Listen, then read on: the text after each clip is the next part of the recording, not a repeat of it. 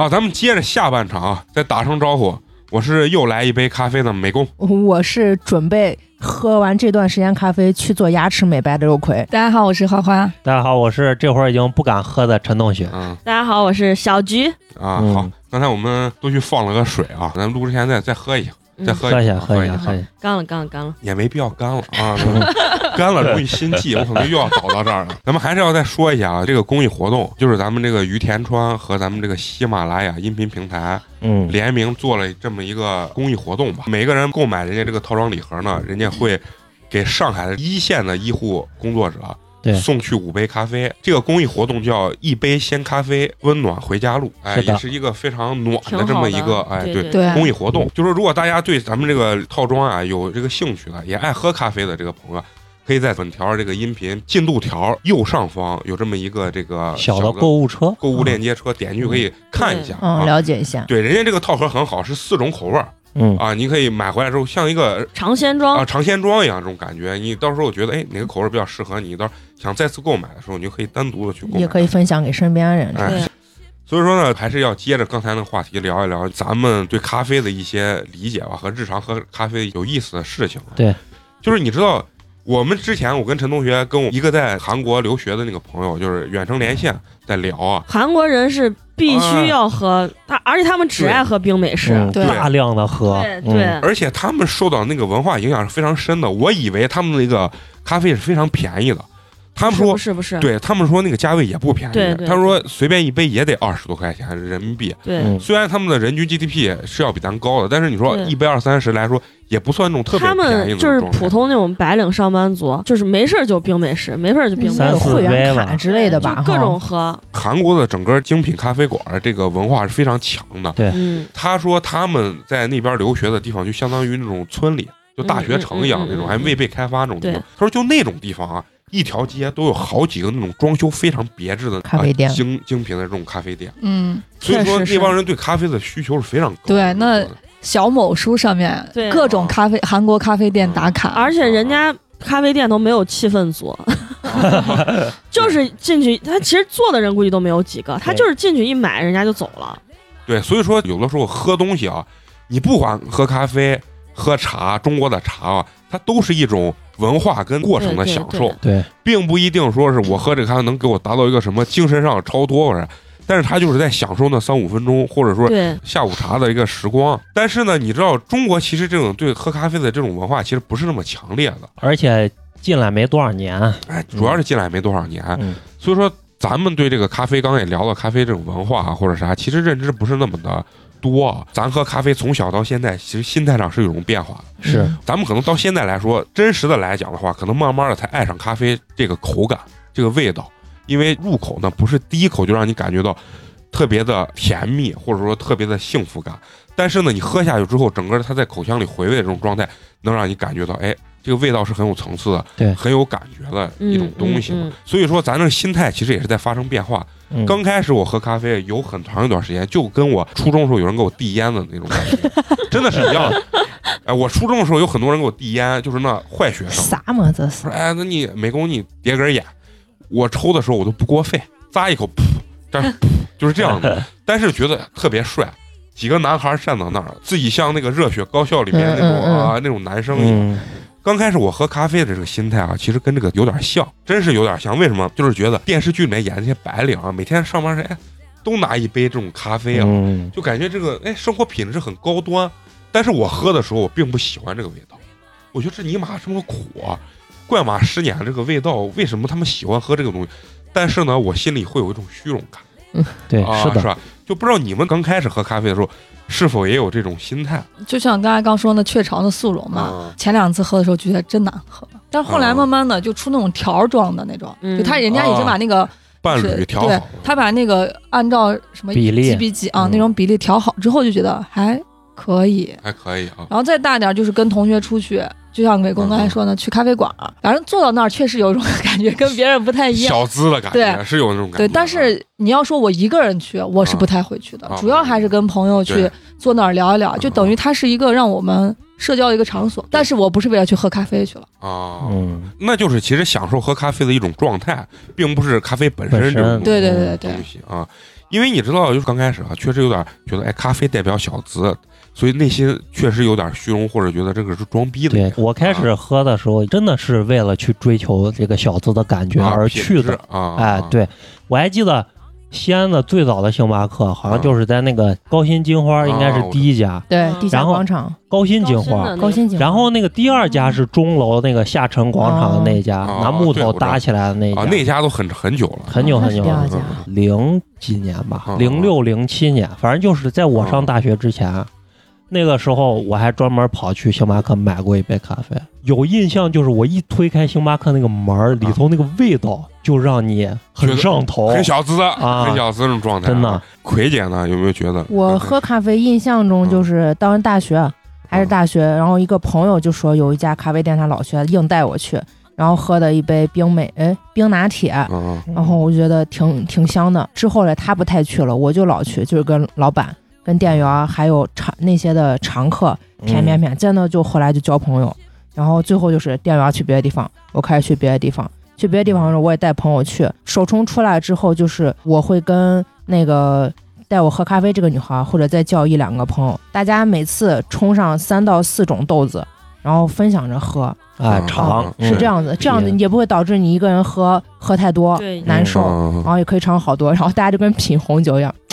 嗯，这个我尝出了什么葡萄的 对香味儿苹果的、嗯蜂蜜的这个我喝出来它，然后有有后面有股嗯什么什么后味儿。啊啊，哎，这个凉了一点会怎样？就是几个人跟神经病一样。那会儿喝手冲人不多，哎呀，啊笑死我了。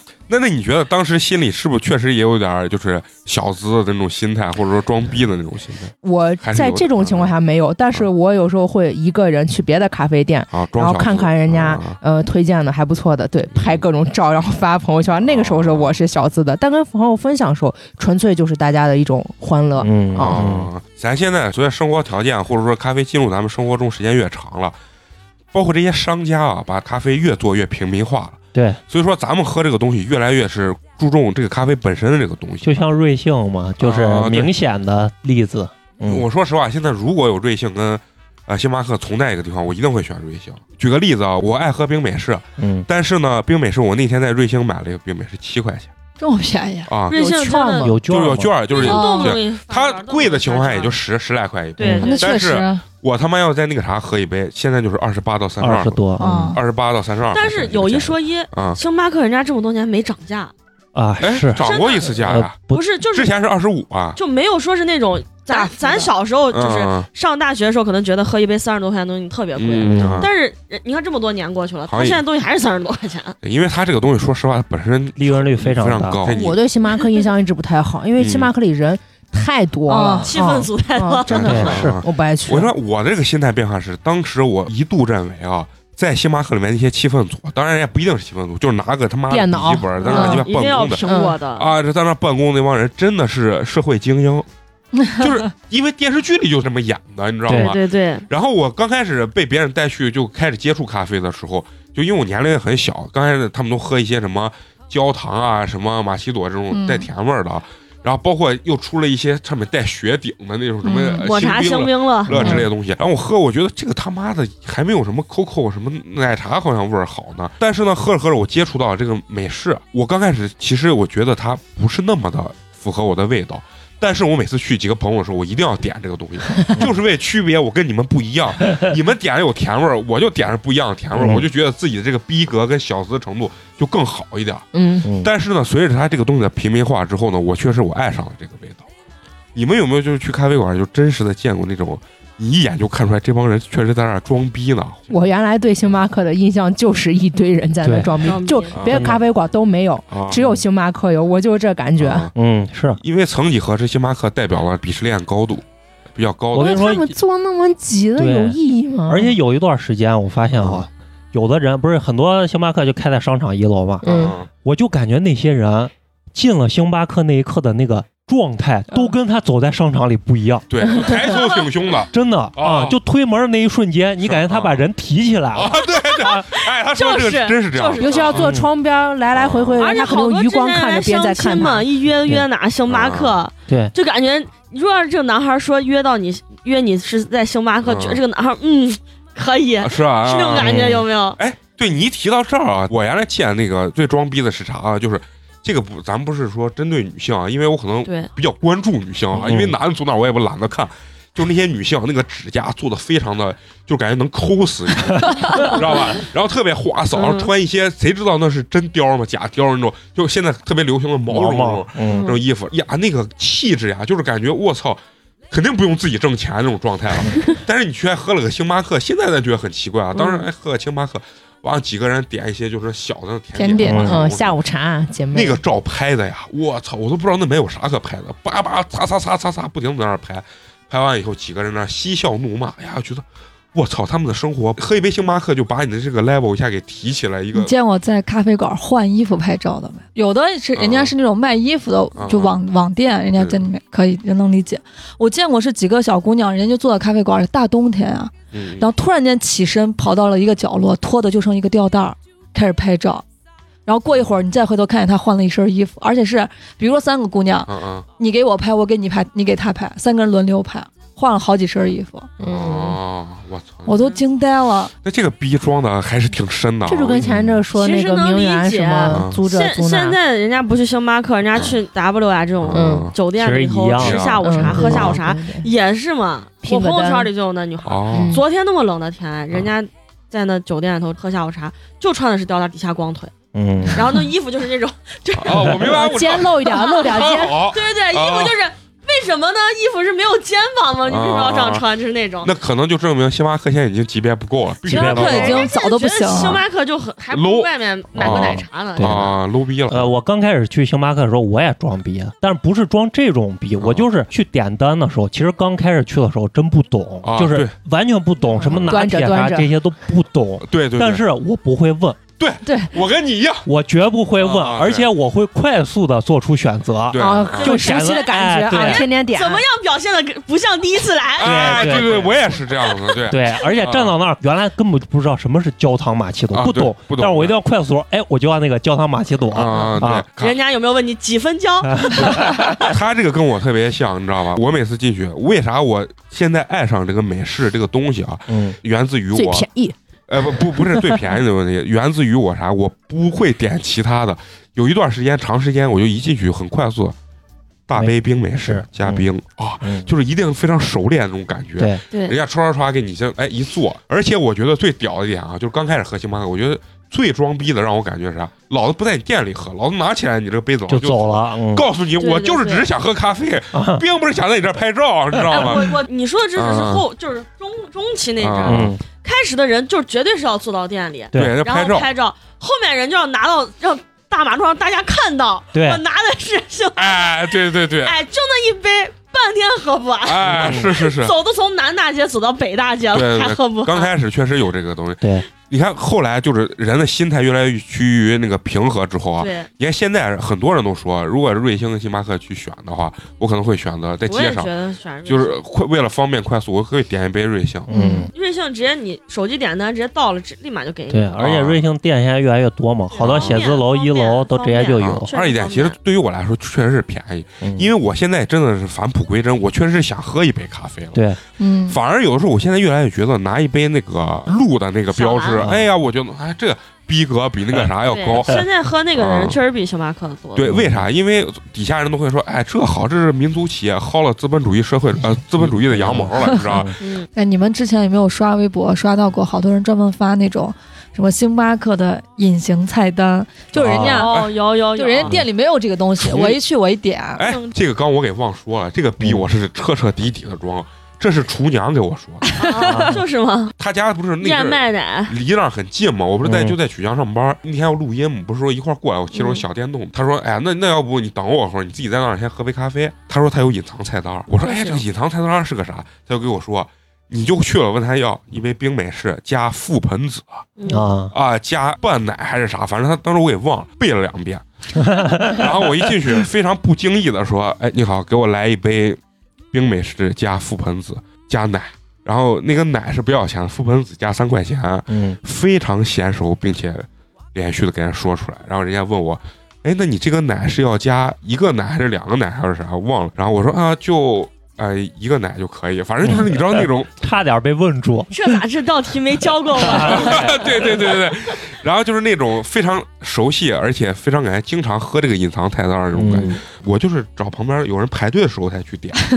我当时拿到我那个之后，我看我隔了两个人呢，也问，哎，问一下他刚点的啥啥，他说能不能给我也来一杯那个，你知道，而且一下感觉自己高端了，哎一下感觉目的达到了，哎，那对咖啡的研究已经啊。不重要。了今天的目的达到了。我连覆盆子，我到现在我都不知道到底是个啥样的水果覆盆子就是浆果类的水果，对对是。啊。反正后面就有人跟风啊，然后我觉得，嗯哎，这个状态就就就很好其。实，在国外的嗯这咖啡店，尤其喝这个意式的，就是奶咖的时候嗯，很多人都会有自己的喜好，就是会我会点单的时候啊直接说，对比如说我要加燕麦呀啊之类的。啊这个逼咱们一定要教大家，下次不要单点一个东西。你说啊，不好意思，给我加一些那个来自哪儿这个燕麦、覆盆啊，子伯爵红茶啊、半糖啦什么的，加一堆。然啊，我的奶一定要脱脂，不能要全脂。哎，对对对，就是这样就非常好啊。有人之前我我之前去星巴克，我、嗯我之前有个人在我点单之前的人家点抹茶星冰乐不要奶油，哦，就是我不知道它的意义在哪里，我好像冰沙也也不 要就是，冰沙，哎真的。我也不要奶油，我觉得有点腻，但是确实就成冰沙了嗯，对，啊。你感觉这一下这四十块钱不太值？那你去吃冰沙吗？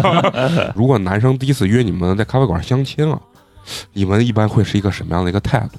就是现在啊，咱只现在，可能以前还觉得，哎，这个男孩还挺有品位，现在你们肯定会觉得，这这逼就想省钱。男的不，那要先喝咖啡嘛，人家也要人家不是算成本都有一的嘛，你不知道相亲的套路，先喝就是先先上了，就是吃饭前，吃饭的饭点儿前嗯先去喝个东西。嗯，如果要是觉得有戏，再然后再去吃饭对，吃完饭之后再去看个电影看个电影。如果要是没戏的话，喝完东西就是哎，我要回家，我跟我朋友约好了，先走了。嗯，哦，就要及时哦止止损止损，不分男女吧，我觉得喝咖啡时间短，节约我的时间。我要是对你没意思，我就不想浪费那么多时间。，而吃一顿饭时间太长了。哎，那如果我我举个例子啊，我约小菊，嗯我跟小菊相亲，我说，哎，咱第一回去那茶馆，无所谓啊，我觉得我也可以觉得喝啥都行。对啊，西安是没有，比如说像成都那种茶馆的，对对对就是我很快我可以喝一个茶的。对，西安的茶馆都是谈生意，是是，啊都是那种茶秀带棋牌的那种，那那我去过几个那个有高端的喝茶的，像终南山脚下就有好几个挺贵的。喝茶的啊不是那不能干到终南山啊相那亲。这成本更高了。对，比他妈吃顿饭他妈啊高。那要把你带到终南山，那就一定是不想回了，那就跟那不是喝茶了，你那就是？不是说是啊，两个小时的事儿了。啊，喝茶其实相对来说，如果你真的要好好喝茶，太尼玛费时间了嗯对是啊！而且这个钱鸡巴太贵了对，啊！我感觉一次比你吃饭贵，他妈对我得对对，准备四百起码五百块钱，嗯要有包对吧浆其实，所以现在其实还挺感谢，就是西安开了这么多咖啡店的，嗯，对嗯就是给包括你哪怕不说是相亲哈，嗯你约人谈个事儿嗯，哎，很方便。又安静，然后咋说呢，环境又好，嗯又不像说是去吃饭谈事儿吧，又太嘈杂了。对嗯然后你去现在就说，比如说去星巴克谈事儿吧，也有点太乱，人又多。嗯，就西安现在不是开了好多好多这种嗯独立的这种咖啡精，品的，对嗯人家真的很适合去谈个事儿呀，或者是干嘛。哎，那你们觉得现在的所谓这种独立啊或者精品这种咖啡店，在西安的这个存活市场，你你们觉得咋样？我周围就是我认识的有人开这种的，嗯。他们存活的目前为止存活，其实我感觉就是靠西安本地一些网红网红去带，嗯，但是回头客特别少，嗯。因为就是都是去打卡去了。对，就是说良心话，没有人能准确的喝出来哪一家店跟哪一家店的区别，哦，大家就是为了去装个逼。其实不是为了喝咖啡，也不是为了吃甜点，是为了拍照。啊，我当以为这些小众独立的咖啡馆都是。就是那些老板们有一个咖啡梦，就跟咱年轻时候就想开。他们我曾经以为是有一些有一些有是是的很说这种有咖啡梦吧，又得被现实去打败。因为你说你只想开一个那种简简单单的那，因为我之前去过，我一个朋友在草场坡那上头，那真的是他自己开的，就是只对朋友去开放，啊，然后自己每天要小，嗯，有那种啊现烤的面包，有那种啥，他不不对外做推广，啊因为他觉得大部像是个分人小俱乐尝，部，尝嗯，不出来，大部分人尝不出来，他没必要去就是做一个门面那种地方嗯去，因为外面人肯定还会觉得你这一杯这就卖三四十块钱，嗯那啊干脆我喝星巴克，因为那阵儿星巴克还是在大家心目中有一定地位的。对，他会觉得，那我还不如喝星巴克，为啥喝你个这没牌子的这？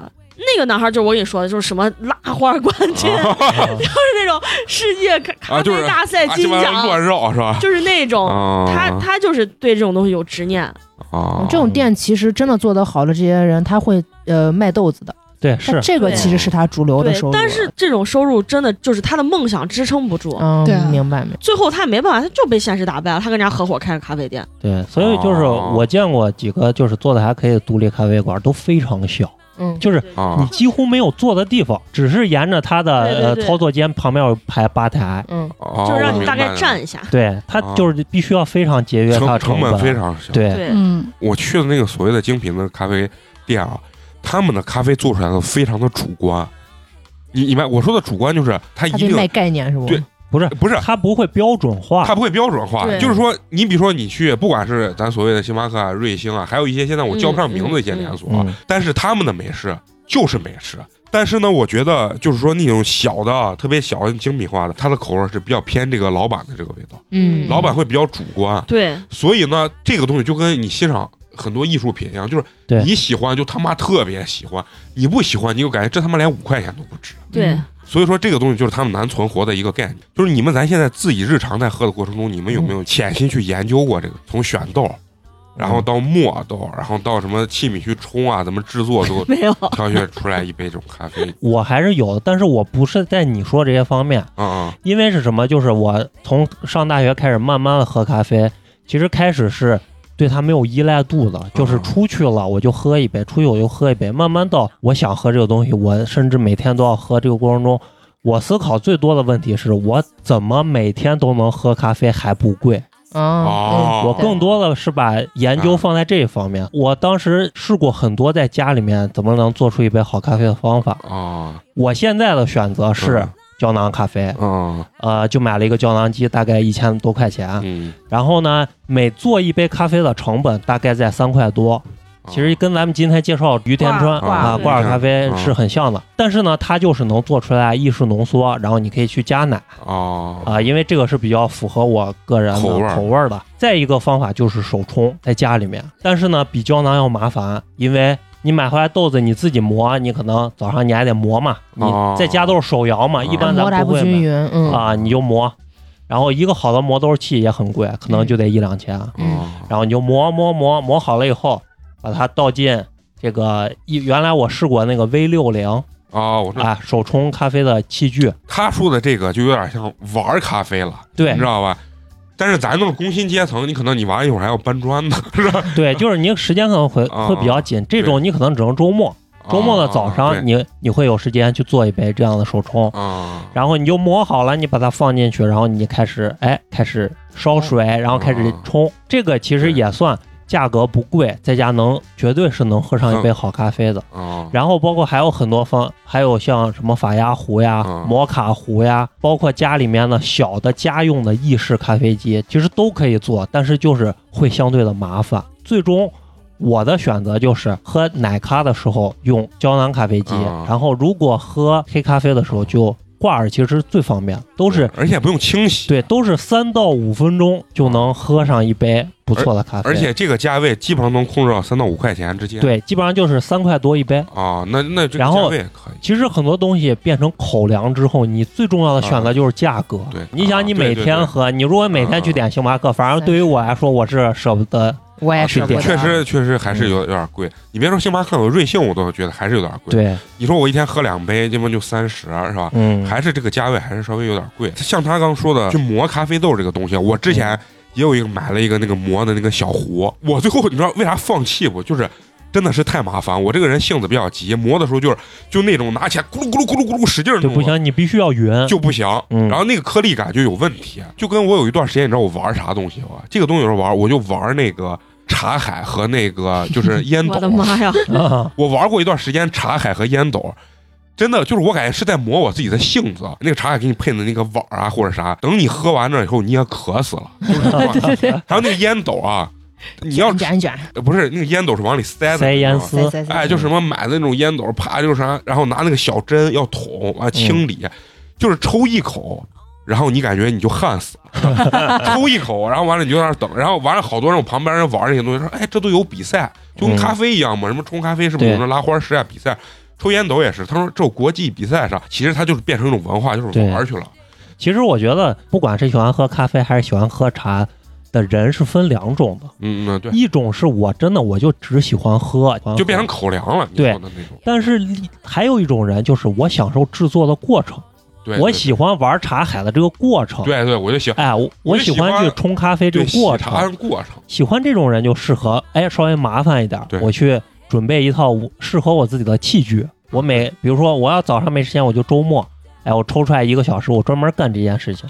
对对是是是这样。嗯咱们聊这么多啊，就是你们平常可能也会，尤其女生啊，喜欢精致一点的生活，会就是探一些这种精品的咖啡店啊，可以给咱们听众也推荐几家西安的，就比较有特色的这种小的咖啡精品店。咖啡店，说实话，我最后我个人还比较喜欢去唐人，一个是嗯他推新品，嗯、也经常会推一些新品，还有他那个环境，我觉得就是简简单单，也比较明亮。他们家豆子就是每个月好像十七号还是几号有个会员日，他们卖那些豆子是打几折。然后他家嗯豆子我也买过，也还不错。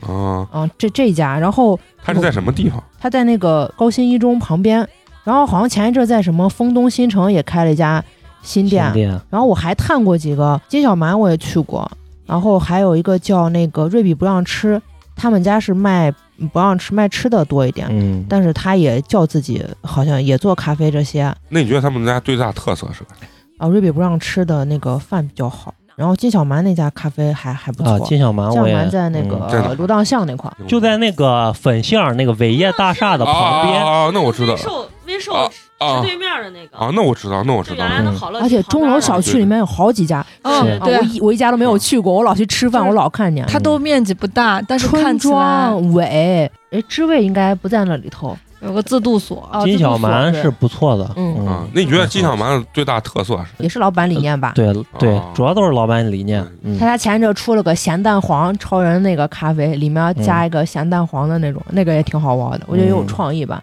哦，对，还有那个民乐园有个 Coffee Mix，他那个老板娘长得可漂亮，然后他做的好多果咖，就果味的咖啡，我爱喝有一个带百香果的，夏天喝贼好喝，很爽嗯，贼爽，酸爽酸爽。对，我现在知道为啥有些连锁的那个店它做不出来这种东西是啥嗯，因为有些它必须是。有一定经验的这种独立咖啡师，他专门去帮你冲泡的。嗯嗯那那局呢？现在你感觉你有点因为我像不是因为我喝咖啡确实喝的不多，啊就是我近几年觉得印象深刻一点，就是那个中贸广场的那幺七零二，我知道啊。我知道那个是那个还不是我去喝咖啡去发现那家店，啊是我喝热红酒去了。哦，然后那天我是到的比较晚，因为他那个店真的是很有性格。七点多他我进去，他告诉我他们要下班了。当时接待那个那个女孩是个台湾人，啊就是我不知道她是老板还是老板的媳妇儿还是啥，反正就是感觉不像普通店员那样子。啊他又跟跟我们就聊了可多可多可多，就是说这些什么乱七八糟的这些乱七八糟他的理念啊。然后我最后我回来一发现，我觉得人家这家店还是一个挺有口碑的一家店。啊嗯它就在那个中贸广场那个步行街那个上面的二楼。啊，我知道，对嗯就是很有风格的。对，然后那个店，你第一次进去感觉它是卖家具的，而且是那种日式简约家具，它就是白的和那种原木色。嗯，然后它门口还放的那些就是那种跟那首饰一样那种东西，啊，就是你也搞不懂它到底是干啥的，上面就写个幺七零二。我觉得这家店然后其实还可以吃，其实有特点。我那天没有点它咖啡，我喝的它是热红酒，嗯那热红酒也挺好喝的。他会问你喜不喜欢偏甜的还是偏酸的，啊，然后还问你有没有开车，因为这个是酒啥哦问了很多，我觉得还挺好。他说他还推荐他家的什么椰奶啥玩意儿咖啡，嗯。他说下回可以有机会可以去尝尝，也是很好喝，也是很好喝的，就是一个台湾的一个小哎，我觉得你 说的这个，你介绍这个，我还挺想去尝试。你可以去尝一下，嗯就是他家没有噱头，台湾妹子，我就觉得，还有你刚刚 说漂亮老板娘那个，我就适合你，适合你醉翁之意不在酒价格也合适。啊，是吧？嗯，那大概这个价位跟星巴克差不多啊，三十多，但是我觉得人家比星巴克要用心很多。啊对，嗯每一杯他会问你的口味，根据你的口味去给你哦调，就是适合你的啊，。那确实三十多不贵，不贵不。贵不贵，三十多还能办会员卡。嗯，咋感觉你又开始要推销了 没有没有，啊就是你说说到这些小众的，别的我也没喝过呀。哦。那那这个是我还是陈同学呢无意发现的。推荐两家吧。第一家吧，就是离本宫家非常近，在那啊个就 SKP 后面，然后那个体育馆？你这一说，人家以那为小小羊小山羊啊，小山羊，对对对，那哦，那哦个我知道，哎，知道吧我是？没去过，但是我知道，那人坐一是玻璃人太哦，对，贼多。所以我也没进去。从路是知道这个。从两边走，人老在玻璃上坐着呢。因为就是他店特别小嘛，对。就是没有没有空间嘛。哦，那家也也那条路上，那听说咖啡是不错，那条路上有个嗯醒莲，嗯那那酒贼好喝，你们去喝。啊，我好像去过，我知道。我去年冬天每个礼拜都去，嗯他说的这个这个我我知道这家店，嗯。但是人就是挺多的。那人是真的多。啊。dirty 好像那火火应该就从他家开始的吧。啊，对，嗯。什么燕麦 dirty 什么的。呃，然后还有一家就在离咱们也很近，就在朱雀门里面，就是太阳庙门街，就是小南门走过去之后，啊。喂，呃，且停哦，且停，啊，且停也是一家非常小的店，然后我发现这种 就必须得小。对。我没所谓就在粉汤羊血对面儿。哦，对对对，啊啊，就在那个曲江有一家泽维，啊惠记嗯粉汤羊血这还可以。哦，你说那那我知道了。啊，就是粉汤羊血，你知道啊啊？就是吃完粉汤羊血过去就喝杯咖啡 啊，又去味儿而且还提神。哎，我还有知道有一家喝的少，算命的一家，好像叫略知一二吧，好像他可以给你算塔罗牌还是啥。哦哦，呃，这家我也是听朋友说过，我至今还没有去，就在那个粉巷附近，边喝咖啡边给你算 塔对罗牌，对对，他可以现场给你算。这可以。对，那那花花呢？有没有什么推荐？我没有那种就是咖啡特别好但我有那种装修特别好看的，那也可以嘛。就你适合女孩儿去的。离这儿最近的就是顺城巷有一家吉吉医生，他那个哪个顺承性？啊，人就是贼多人咱这儿的啊，人吉吉医生，然后那个嗯店的名字不好打，是一个人底下一个横，嗯叫吉吉一生。然后李家村有一个一溪咖啡，也是都是就是适合打卡。对适合打卡拍照的。然后曲江也有几个其实，半勺叔叔也还行，但是它主要偏甜品，半勺叔叔文火郊区半勺叔叔真好吃嗯，超好吃。二叔叔那跟你们咸真的跟咸你们聊啊咸咸奶油的蛋糕感觉你们的生。活真你妈小资。对啊高新那块儿有一个咖啡街区啊，呃不是叫慢糖，它那个啊我知道慢糖，慢糖的甜点也特别哦特别好吃哦。大都会在大都会啊大，都会然后除了慢糖之外，大都会还有一个盐咖啡，也是装修比较的别致吧。你适合去拍照打卡。真的就刚我说，跟你们聊，哎，生活很小资啊，跟我推荐这个风格就不一样啊。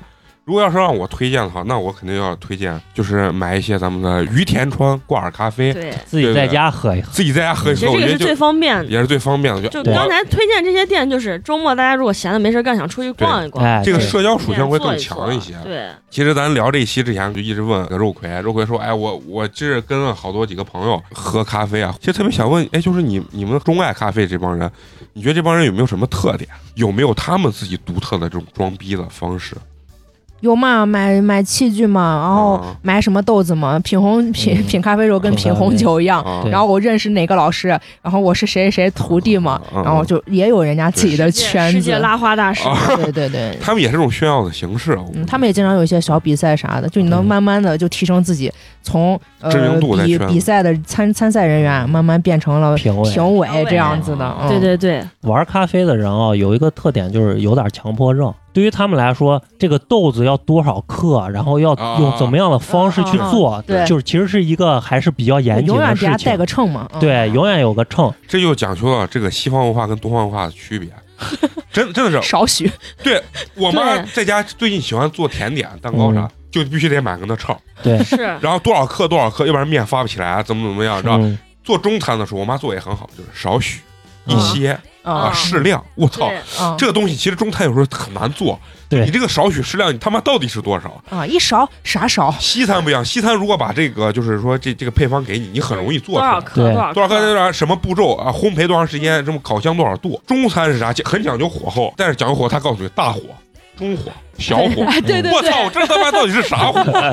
但是西方的烤箱里多少度，两百多少分钟上下烤多少度？对，嗯就很很容易理解。我靠，每次听到这儿的时候，我脑子里面特别晕。其实中餐有时候每一次做感觉都不一样。嗯，对对对。所以为啥就是你去吃外面的这些，就是西餐这些饭啊，啊，基本上没有说是那种难吃。就不太容易踩雷。对嗯，但是中餐为啥会？对颜你说色你跟你跟邻居家做的饭，一道菜味儿都不一样。尤其是如果这个厨师不好，那真的是要人命。我觉得东西方文化啊，从咖啡跟茶呀或者吃的上面，其实你能体验出非常大的这种差距。今天咱虽然说聊了很多这种跟咖啡有关系的这种话题啊，但是还是要说说，其实所有东西它都需要适量，包括茶也一样，你喝多了也会心也一样的，嗯一样的慌牙会变黑。牙会变黑、对啊，对这个东西，所以大家喝这个东西一定要适量。其实对于普通人来讲，我感觉你如果不混人家这种发烧友的圈子，这个东西就像陈同学说，就是一个日常口粮。嗯，你咱们就把它当成一个最平民化的一个东西。有很多人说，哎，喝咖啡的怎么比喝茶茶的什么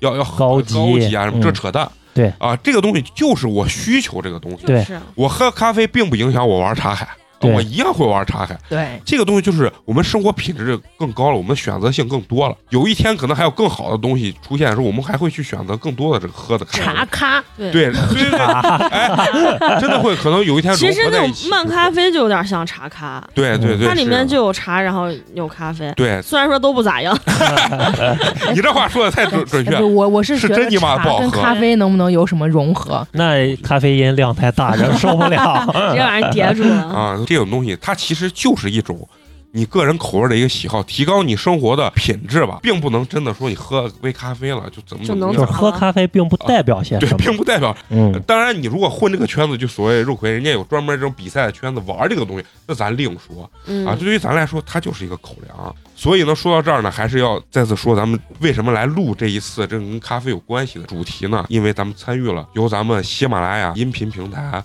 和咱们于田川挂耳咖啡共同打造的这一场公益活动嗯对，啊。这个公益活动叫什么呢？就叫一杯鲜咖啡，温暖回家路温。暖回家路，对哎，对，所以说呢，咱们购买了一个特定的咖啡套盒之后啊，嗯，人家会给咱们上海的一线医护人员送去五杯鲜咖啡了挺好的啊，这个大是一个家想为公益性的一个活动。一线人员做点什么，刚好这就是一个很好的机会。哎，对，就是说嗯，如果您真的是比较爱喝这个咖啡的话，可以选择就是就点击这个链接去看一下。一说一，这个咖啡质量挺好。哎，是是，就是味道也也是比较浓郁的嗯啊。对，然后呢，这个链接在什么地方呢？就是还是咱们刚才所说的这个音频的进度条的右上角购物链接里头，你点进去之后呢，就能看到对，而且我们每位主播都是亲口喝了的。对，对清楚我们都是良心推荐。对对对对，所以说咱们今天聊了一堆跟喝咖啡有关系的事情，也希望下一次能主要聊一期跟喝茶或者跟喝奶茶 有关系的这一个话题，我就相信也一定会很好玩儿。其实喝茶来讲的话，中国人可能对茶其实更了解，嗯为什么？嗯咱可能不了解，但是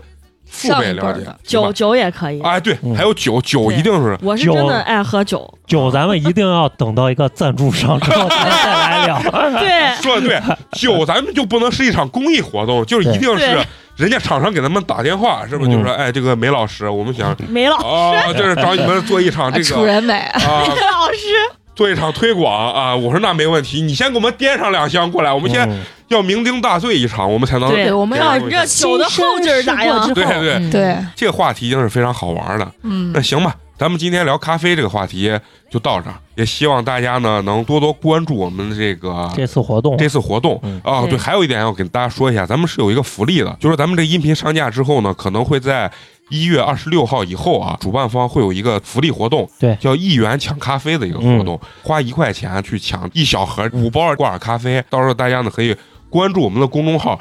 具体怎么抢呢？到时候我们会在这个公众号里面给大家去说明。对，这期咱们就聊到这儿，咱们下个礼拜再见，拜拜。拜拜。